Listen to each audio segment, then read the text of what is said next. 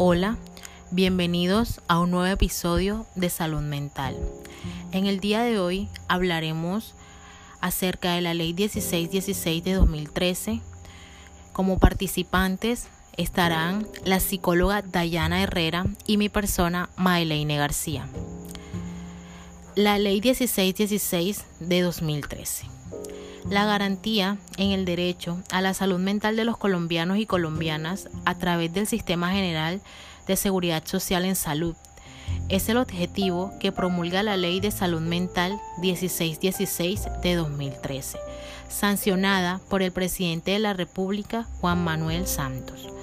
Según el coordinador del Grupo de Salud Mental del Ministerio de Salud y Protección Social, Aldemar Parra Espitia, el derecho a la atención oportuna y digna, bajo los preceptos positivos de salud mental, salud integral y atención primaria en salud para responder a las necesidades y demandas poblacionales, son algunos de los aspectos a destacar de la Ley de Salud Mental.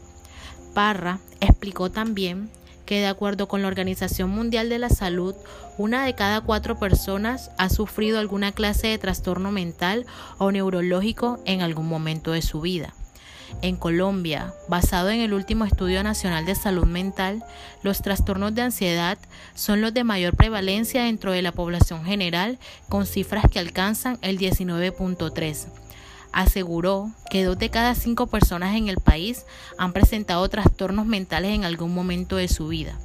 Por eso, la ley de salud mental responderá a las necesidades de promoción, prevención del trastorno mental y la prestación de servicios.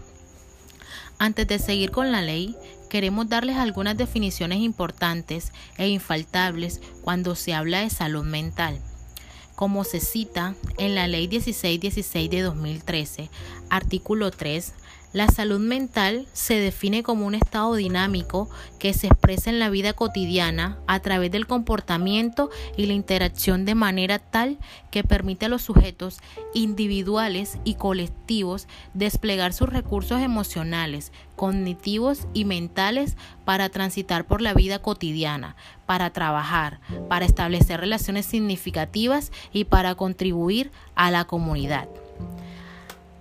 Promoción de la salud mental, citada en el artículo 5. La promoción de la salud mental es una estrategia intersectorial y un conjunto de procesos orientados hacia la transformación de los determinantes de la salud mental que afectan la calidad de vida en procura de la satisfacción de las necesidades y los medios para mantener la salud, mejorarla y ejercer control de la misma en los niveles individuales y colectivos, teniendo en cuenta el marco cultural colombiano. Prevención primaria del trastorno mental. La prevención del trastorno mental hace referencia a las intervenciones tendientes a impactar los factores de riesgo relacionados con la ocurrencia de trastornos mentales, enfatizando en el reconocimiento temprano de factores protectores y de riesgo en su automanejo y está dirigida a los individuos, familias y colectivos.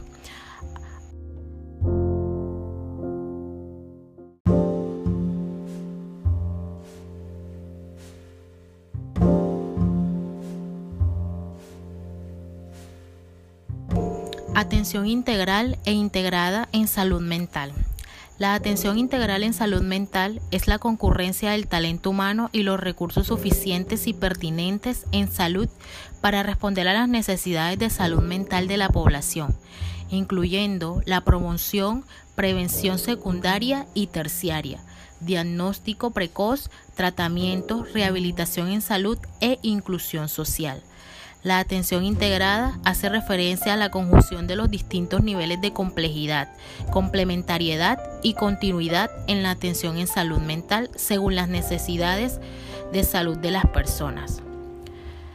Ahora bien, en el artículo 1 de la Ley 1616 de 2013 se cita el objeto el objeto de la presente ley es garantizar el ejercicio pleno del derecho a la salud mental a la población colombiana, priorizando a los niños, niñas y adolescentes mediante la promoción de la salud y la prevención del trastorno mental, la atención integral e integrada en salud mental en el ámbito del Sistema General de Seguridad Social en Salud, de conformidad con lo preceptuado en el artículo 49 de la Constitución y con fundamento en el enfoque promocional de calidad de vida y la estrategia y principios de la atención primaria en salud. En el artículo 2 se habla del ámbito de aplicación.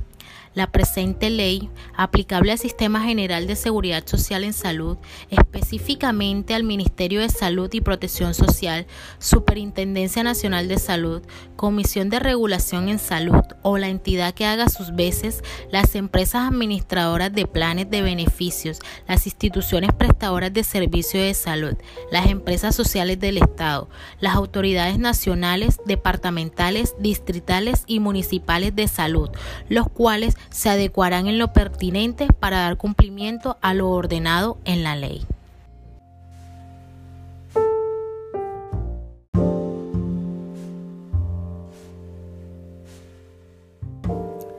De acuerdo al artículo 6, los derechos sumamente importantes que tienen las personas en el ámbito de la salud mental van dirigidos a recibir atención integral e integrada y humanizada por el equipo humano y los servicios especializados en la salud mental como primer derecho.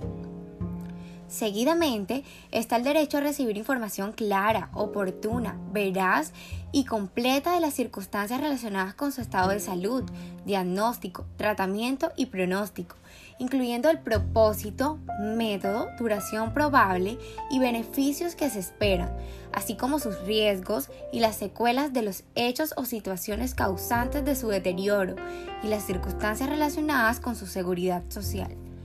Como tercer derecho está el de recibir la atención especializada e interdisciplinaria y los tratamientos con la mejor evidencia científica de acuerdo a los avances científicos en salud mental.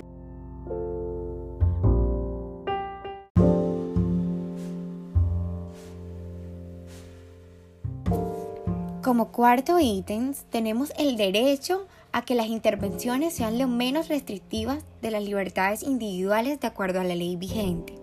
Quinto, derecho a tener un proceso psicoterapéutico con los tiempos y sesiones necesarias para asegurar un trato digno para tener resultados en términos de cambio, bienestar y calidad de vida. Sexto, derecho a recibir psicoeducación a nivel individual y familiar sobre su trastorno mental y sobre las formas de autocuidado. Séptimo, Derecho a recibir incapacidad laboral en los términos y condiciones dispuestas por el profesional de, la salud tratante, garantizando así la recuperación en la salud de la misma persona. Octavo, derecho a ejercer sus derechos civiles y en caso de incapacidad, que su incapacidad para ejercer estos derechos sea determinada por un juez de conformidad con la ley 1306 de 2009 y demás legislaciones vigentes. Noveno, derecho a no ser discriminado o estigmatizado por su condición de persona sujeto de atención en la salud mental. Décimo, derecho a recibir o rechazar ayuda espiritual o religiosa de acuerdo con sus creencias.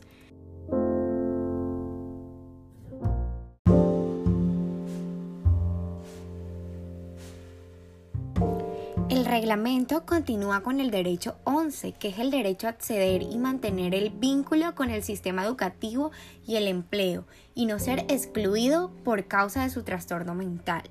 12. Derecho a recibir el medicamento que se requiera siempre con fines terapéuticos o diagnósticos. 13. Derecho a exigir que sea tenido en cuenta en el consentimiento informado para recibir el tratamiento. 14. Derecho a no ser sometido a ensayos clínicos ni tratamientos experimentales y su consentimiento informado. Quinto, derecho a la confidencialidad de la información relacionada con su proceso de atención y respetar sobre todo la intimidad de los pacientes. 16. Derecho al reintegro a su familia y comunidad. Teniendo en cuenta el artículo 7, el cual nos habla del reglamento, de que el reglamento hace mención de la promoción de la salud mental y prevención del trastorno mental. Aquí el Ministerio tendrá la responsabilidad de promover y concretar con los demás sectores aquellas políticas, planes, programas y proyectos necesarios para garantizar la satisfacción de los derechos fundamentales y el desarrollo y uso de las capacidades mentales para todos los ciudadanos. En el artículo 8, de acuerdo a las acciones de promoción, el Ministerio de Salud y Protección Social dirigirá estas acciones de promoción en salud mental a afectar positivamente los determinantes de la salud mental e involucran inclusión social, eliminación del estigma y la discriminación, buen trato y, prevención de las violaciones, las prácticas de hostigamiento, acoso o matoneo escolar, prevención del suicidio, prevención del consumo de sustancias psicoactivas, participación social y seguridad económica y alimentaria. Teniendo en cuenta el artículo 9 que nos habla de la promoción de la salud mental y prevención del trastorno mental en el ámbito laboral, las administradoras de riesgos laborales dentro de las actividades de promoción y prevención en la salud deberán generar estrategias, programas, acciones o servicios de promoción de la salud mental y prevención del mismo trastorno mental y deberán garantizar que sus empresas afiliadas incluyan dentro de su sistema de gestión de seguridad y salud en el trabajo el monitoreo permanente de la exposición a factores de riesgo psicosocial en el trabajo para proteger así y mejorar y sobre todo recuperar la salud mental de los trabajadores. Asimismo, en el artículo 10, que habla de la responsabilidad en la atención integral e integrada en la salud mental, el Ministerio de Salud y Protección Social adoptará, en el marco de la atención primaria en la salud, el modelo de atención integral e integrada, los protocolos de atención y la guía de atención integral en la salud mental, con la participación ciudadana de los pacientes, sus familiares y, cuidadores y demás actores relevantes de conformidad con la política nacional de participación social vigente. En el artículo 11, acciones complementarias para la atención integral. Aquí, la atención integral en la salud mental incluirá acciones complementarias al tratamiento tales como la integración familiar, social, laboral y sobre todo educativa.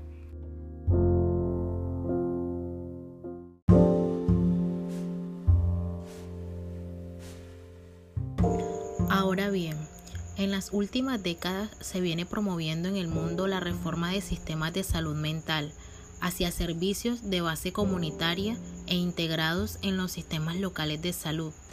Al respecto, se han reportado logros en algunos países latinoamericanos y del Caribe, mas no así en Colombia. Sobresalen en el mundo las brechas en la atención y la confrontación entre derechos humanos, criterios económicos para la prestación de servicios en salud mental. En Colombia, la salud mental es particularmente compleja, pues guarda una estrecha relación con adversidades sociohistóricas en cuanto a políticas, inequidades y desastres, tanto naturales como por violencia. A esto se suma a que no se ha encontrado que la literatura disponible resalte acciones del país en el sentido comunitario propuesto para el mundo. Más bien se le reconoce como un país con una fuerte tendencia al estudio desde la psiquiatría y las neurociencias de los mecanismos neurofisiológicos, genéticos y comportamentales de los trastornos mentales, y cuyo sistema de salud de manera explícita prioriza la rentabilidad de los servicios privados sobre los servicios públicos de salud, más no como un país con avances importantes en la salud mental poblacional. Como documentos oficiales que direccionan el quehacer en salud mental en Colombia, se cuenta en primer lugar con la Política Nacional de Salud Mental, PNSM, aprobada por medio de la Resolución 2358 de 1998, que contempla como objetivos promover la salud mental en el país y prevenir la aparición de la enfermedad mental, mejorar el acceso, cobertura y calidad de la atención en salud mental en todas sus fases y en segundo lugar, la Ley 1616 o Ley de Salud Mental del 21 de enero de 2013. Con la iniciativa del Ministerio de Salud y, de, Protección Social, la PNSM ha tenido varios intentos fallidos de actualización. El primero, en el 2007, liderado por la Asociación Colombiana de Psiquiatría, con su propuesta de política nacional del campo de la salud mental, documento propuesta para discusión y acuerdos.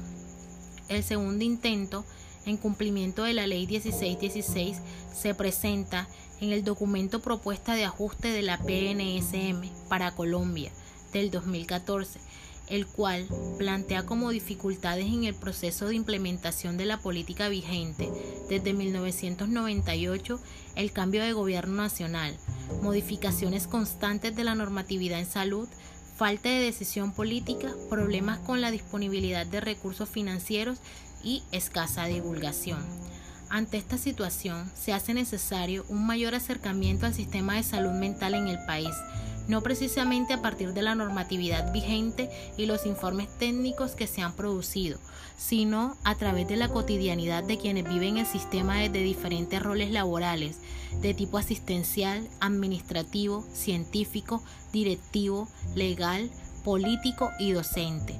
Esto permitirá una mayor comprensión sobre la realidad en la implementación de las directrices nacionales en salud mental y orientar preguntas de investigación para el futuro sobre el sistema y las políticas de salud mental. En síntesis, la ley de salud mental no se ha reglamentado y la PNSM no se ha implementado ni se ha actualizado.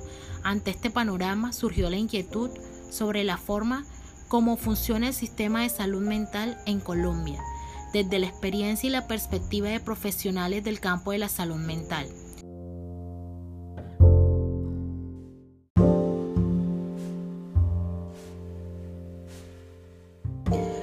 Los expertos consideran que hay un vacío en la legislación nacional en salud en temas de salud mental, principalmente en la Ley 100 de 1993, como pilar del Sistema General de Seguridad Social en Salud.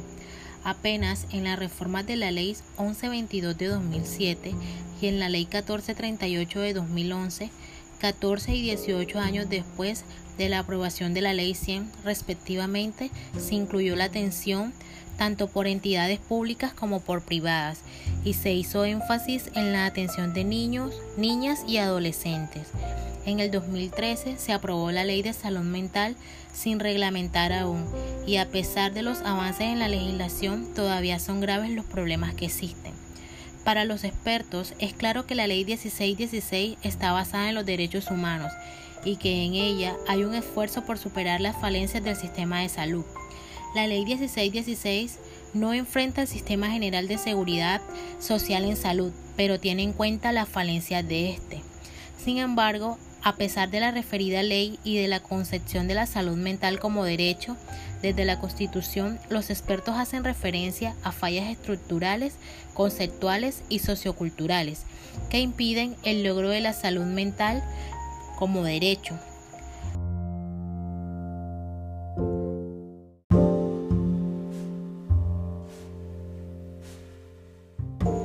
siendo las falencias estructurales, primero, conflicto entre derecho fundamental a la salud y ánimo de lucro de las empresas privadas.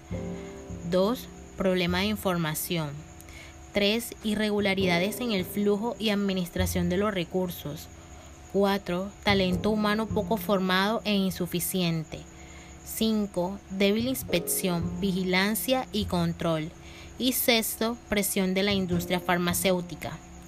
Las conceptuales, primero, sistema centrado en la enfermedad y en la muerte, no en la promoción de la salud ni en la vida. Y segundo, enfermedad mental requiere atención en nivel secundario o terciario. Y por último tenemos las culturales, que el olvido y estigma de la salud mental. Otro experto se refiere a las fallas del sistema como estructurales, la falla estructural más grave del sistema es su propia esencia. Es que tiene una confrontación entre el derecho fundamental de la salud y el ánimo de lucro de las empresas privadas. El sector privado ha trabajado con la lógica de empresa y libertad de mercado, con barreras de contención de costos, barreras administrativas, económicas, de acceso. Es la misma lógica. Bajos costos para tener mayor ganancia. Otra falla es la falta de información oportuna. Otra es el flujo de los recursos y fallas en los servicios, en las redes de servicio de salud mental.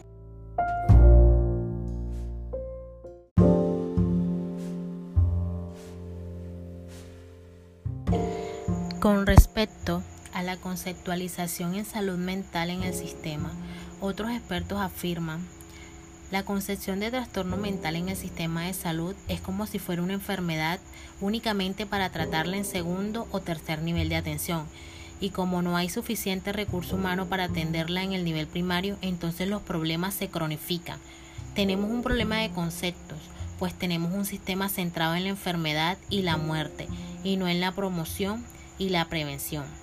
Siguiendo con las fallas enunciadas, una falla grande son los medicamentos, porque obviamente las multinacionales tienen un interés muy diferente a la salud pública. De hecho, solo están haciendo investigaciones en las que les produce. Otra falla es la vigilancia y control. No tienen la infraestructura ni personal capacitado para ello. La mayoría de información en la que ellos basan sus decisiones es información de la misma EPS. Ellas mismas deciden qué información dan y cuándo la envían con respecto a la atención en salud mental de niños, niñas y adolescentes, afirma, los niños, niñas y adolescentes desde la Constitución Nacional, igual que en muchas normas, protocolos y guías de prácticas clínicas, se dice que son poblaciones que deben ser no solamente preferentes, sino diferentes a los demás. La entidad no los trata así como pide la ley, porque no existen programas especializados. No tenemos servicios hospitalarios de psiquiatría infantil. ¿Cuáles son las necesidades de salud mental de niños y adolescentes? Yo creo que muchas. No hay atención.